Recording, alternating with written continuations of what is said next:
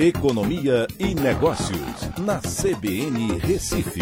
Oferecimento Cicred Recife e Seguros Unimed. Soluções em seguros e previdência complementar. Olá, amigos, tudo bem? No podcast de hoje eu vou falar sobre em dia de super quarta, Estados Unidos e Brasil aumentaram suas taxas de juros básicas da economia. Estados Unidos aumentaram sua taxa que não acontecia desde 2018 mas por conta da inflação que é a maior desde 1982. Aqui no Brasil, a elevação do preço do petróleo por conta da guerra da Rússia também levou o Copom a subir a sua taxa básica. Os Estados Unidos elevaram sua taxa de juros numa banda entre 0% e 0,25% para 0,25% e 0,5%.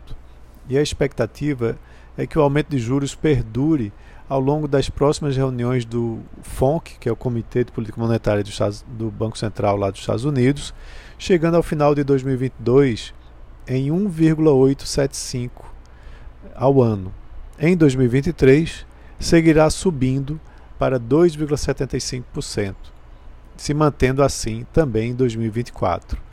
No Brasil, a preocupação com a inflação, que deveria começar a enfraquecer agora em março, foi renovada por conta da guerra da Rússia e Ucrânia, que elevou consideravelmente o preço do petróleo e de, das demais commodities agrícolas, empurrando a expectativa do IPCA para cima. Essa preocupação fez com que os membros do Copom elevassem a taxa de juros para 11,75% ao ano. Mas não deve parar por aí. A pesquisa do Boletim Focus que é feita semanalmente, indica que a Selic deve continuar subindo nas próximas reuniões, com a previsão de encerrar 2022 em 13,25%, bastante contracionista para justamente combater a inflação.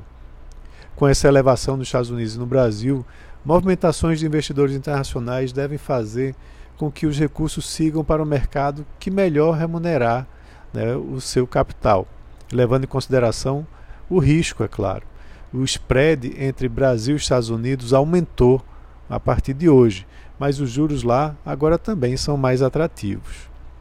É provável que o real continue se valorizando no curto prazo, mas esse movimento pode mudar com o término da guerra, que vai ajudar na redução do preço das commodities, tirando investidores da bolsa brasileira.